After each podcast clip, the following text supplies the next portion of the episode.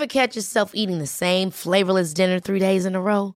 Dreaming of something better? Well, HelloFresh is your guilt-free dream come true, baby. It's me, Kiki Palmer. Let's wake up those taste buds with hot, juicy pecan-crusted chicken or garlic butter shrimp scampi. Mm. Hello Fresh. Stop dreaming of all the delicious possibilities and dig in at HelloFresh.com. Let's get this dinner party started. Life is full of what ifs. Some awesome, like what if AI could fold your laundry? And some, well, less awesome, like what if you have unexpected medical costs? United Healthcare can help get you covered with Health Protector Guard fixed indemnity insurance plans. They supplement your primary plan to help you manage out of pocket costs. No deductibles, no enrollment periods, and especially no more what ifs. Visit uh1.com to find the Health Protector Guard plan for you. Yo quería ser uno de los mejores jugadores de baloncesto.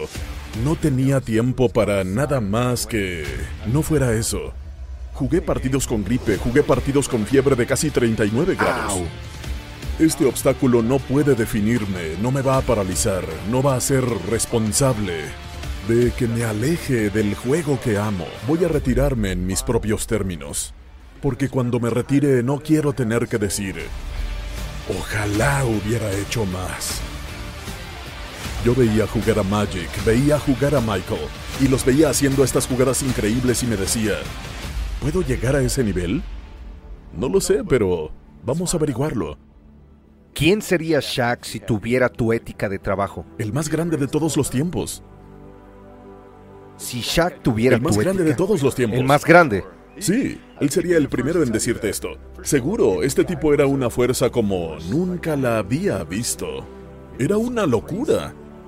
Los chicos de ese tamaño generalmente son un poco tímidos, eh, no quieren ser altos, no quieren ser grandes.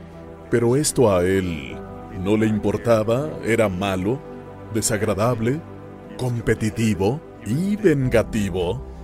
Ojalá hubiera estado en los jazz, habría tenido 12 anillos. Sí, porque yo no, yo no trato con gente que a ese nivel no se compromete, pero que luego actúa como si lo hiciera. Yo no acepto eso, no lo hago.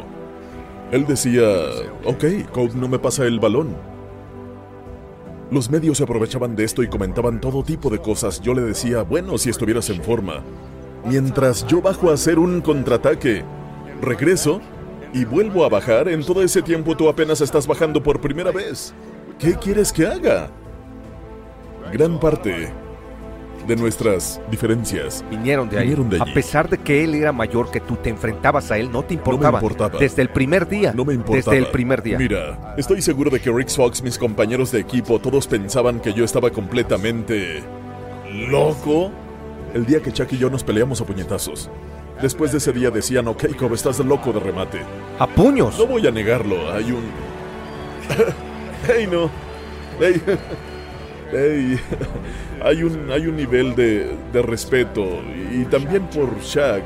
Él, él me contó que ese día para él fue un gran punto de inflexión porque él generalmente estaba acostumbrado a hablar basura y decir lo que quería y de verdad nadie daba un paso al frente y lo desafiaba y cuando me vio desafiándolo él pensó, ese chico está loco. Muy bien, puedo ganar con esto. A los 13 años tenía una lista de cosas pendientes. Se solían hacer las clasificaciones, los rankings de Street and Smith de jugadores de baloncesto. Yo no estaba en ninguna parte, medía 1,93, flaco, pesaba como 72 kilos y estaba como de 57 en esa lista. Lo que yo hacía era mirar quién era el 56, el 55 y así hasta el número 1. Veía quiénes eran estos jugadores y en qué equipos jugaban. Cuando íbamos a algún torneo de la AAU, yo empezaba a hacerles la cacería. Así que en la secundaria esa se convirtió en mi misión. Marcar a esos 56 nombres, hacerles la cacería y jugar mejor que ellos. A los eh, 13 años me preparaba para el futuro porque mi estrategia no era ser mejor que tú a los 13, era ser mejor que tú cuando estuvieras jugando en tu mejor forma Cuando veía a esos jugadores los evaluaba y veía cuáles eran sus puntos fuertes y débiles. Cómo enfocaban el juego, jugaban a lo bobo, jugaban a lo torpe, eran buenos porque eran más grandes y más fuertes que los demás. O jugaban con inteligencia y habilidad.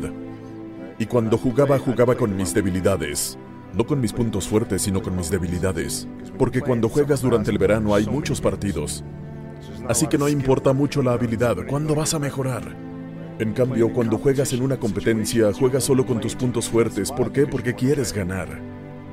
Así que en los partidos en el verano trabajaba en las áreas en las que era débil, como lanzar con la mano izquierda, tiro en suspensión o desde el área de tiro libre. Tenía mi estrategia. Luego a los 17 años mi juego ya estaba redondeado. Veo jugadores con los que jugaba cuando tenía 13 años y veo que siguen haciendo lo mismo ahora que tienen 17. Tienen un problema. Claro. Bien, disparé cinco balones aéreos en TV Nacional frente a millones de personas que nos costaron una serie. Tenía 18 años. Estoy bien, amigo. Bueno, tienes que ver la realidad de la situación. Eh, para mí, eh, eh, tienes que superarlo. No se trata de ti, lo sé, te sientes avergonzado, pero no eres tan importante. Supéralo. Lo superas. Lo superas. Estás preocupado por cómo te percibe la gente y vas por ahí avergonzado porque has tirado cinco balones al aire. Supéralo. Después de eso ya está bien. ¿Por qué pasaron esos balones al aire? El año anterior en el instituto jugamos 35 partidos más o menos, semanas intermedias espaciadas, mucho tiempo para descansar. En la NBA es espalda con espalda con espalda con espalda. No tenía las piernas. Al mirar el tiro, cada tiro estaba en línea. Cada tiro estaba en línea, pero cada tiro era corto. Tengo que hacerme más fuerte. Tengo que entrenar de manera diferente. El programa de entrenamiento con pesas que estoy haciendo, tengo que adaptarlo a una temporada de 82 partidos para que cuando lleguen los playoffs mis piernas sean más fuertes y el balón llegue ahí. Así que lo analizo y digo, vale, la razón por la que tiré los balones al aire fue porque mis piernas no llegaron ahí. Digo, el año que viene estaré ahí. Eso es todo. Hecho. Hecho. Jugábamos contra Toronto en el 2000 y Vince estaba destrozando la liga. Mi espalda estaba hecha polvo. Polvo. Pero la percepción de eso era, ¿qué? Cobb se está perdiendo el juego contra Toronto. mm, y contra Vince Carter, mi espalda estaba muy adolorida. Pero la gente decía, Cobb está evitando a Vince. ¿Perdón? No, no lo creo. Por lo tanto, yo iba a estar en ese juego diciéndome, bueno, otro día podré descansar y recuperarme, hoy no será uno de esos días. Mi espalda puede molestarme cualquier otro día. Esto no me va a molestar hoy. Él va a tener Wow. que verme hoy. Admirable. Sí. sí. Estás jugando contra los Golden State Warriors. El marcador es 107 a 109. Estás cerca de clasificar para los playoffs. Sabes exactamente cómo va el juego, te adelantas, estás a punto de lanzar y de repente, ¡boom! Sí. Aquí les ocurre, ¿verdad? Un amigo mío, Nima, él está aquí solo para escucharte. Él estaba jugando y me dice, Patrick, no creo que entiendas. Me dice, cuando me rompí el tendón de Aquiles en el colegio, cuatro amigos me arrastraron hasta mi casa. Me fui llorando todo el tiempo desde allí hasta el hospital y dice, no tengo ni idea de cómo demonios lo hizo él. Fue y metió los tiros libres. Luego te marchaste de la cancha y Sí. luego te operaste. Sí. ¿Cómo toleraste ese tipo de dolor? Ah, te pongo... eh, te pongo este ejemplo, y creo que es la mejor manera de explicarlo. Ah, tienes una lesión muscular, una distensión o desgarramiento, y estás mal, muy mal. Apenas puedes caminar. Y mucho menos jugar a nada. Fútbol, baloncesto, voleibol, lo que sea, no puedes hacer nada. Estás en casa y de repente se desata un incendio en tu casa. Sí. Tus hijos están arriba. Tu mujer, donde quiera que esté, todo se viene abajo. ¿Sí? Estoy dispuesto a apostar que te vas a olvidar de tu problema muscular y vas a subir corriendo las escaleras, vas a tomar a tus hijos, vas a asegurarte de que tu mujer esté bien y vas a salir corriendo de la casa. La vida de tu familia es más importante que tu lesión muscular. Así que cuando el partido es más importante que tu lesión, no lo sientes. Pero luego vas al vestuario se te acerca un periodista y te dice, Kobe, ¿estás seguro de que te han dicho que tal vez tienes desgarrado el tendón de Aquiles? Te van a hacer una resonancia magnética. ¿Estás seguro de eso? Tu respuesta es sí. Entonces uno de los periodistas dice, pero si alguien va a superar esto, probablemente serás tú, ¿verdad? Agachas la cabeza y dices, oh Dios. Amigo, el tendón de Aquiles era como Sí, el beso sí. de la muerte para los atletas. No sé si puedo hacer esto, no lo sé, hay tantos factores. Está la cirugía que tienes que hacerte, la cirugía tiene que salir bien.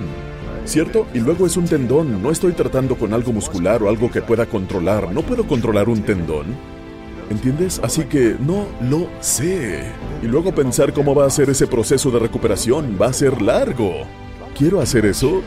No, no sé si quiero. No lo sé. Esa fue la parte más difícil.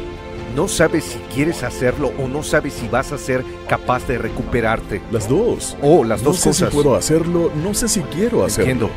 Es, es un largo, largo Sí. proceso, pero cuando, cuando llegué a los entrenamientos, mis hijas estaban allí. Estaban mirándome, yo las miraba y les decía, no pasa nada, papá va a estar bien, estará bien, estará bien, estará bien, estará bien. Como padre tienes que dar el ejemplo. Tienes que dar el ejemplo, este es otro obstáculo. Este obstáculo no puede definirme, no me va a paralizar, no va a ser responsable de que me aleje del juego que amo, me retiraré en mis propios términos. Y fue entonces cuando se tomó la decisión de que, ¿sabes qué? Lo voy a hacer. Lo voy a hacer. Eres bestial, hermano.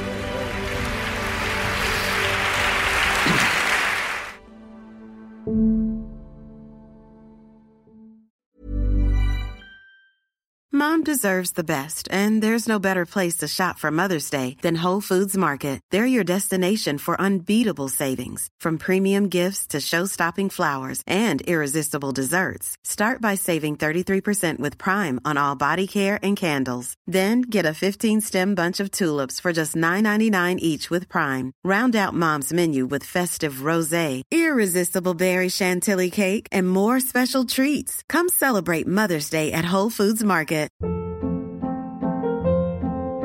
Hold up. What was that? Boring. No flavor. That was as bad as those leftovers you ate all week. Kiki Palmer here, and it's time to say hello to something fresh and guilt-free. Hello Fresh. Jazz up dinner with pecan-crusted chicken or garlic butter shrimp scampi. Now that's music to my mouth. Hello Fresh. Let's get this dinner party started. Discover all the delicious possibilities at hellofresh.com.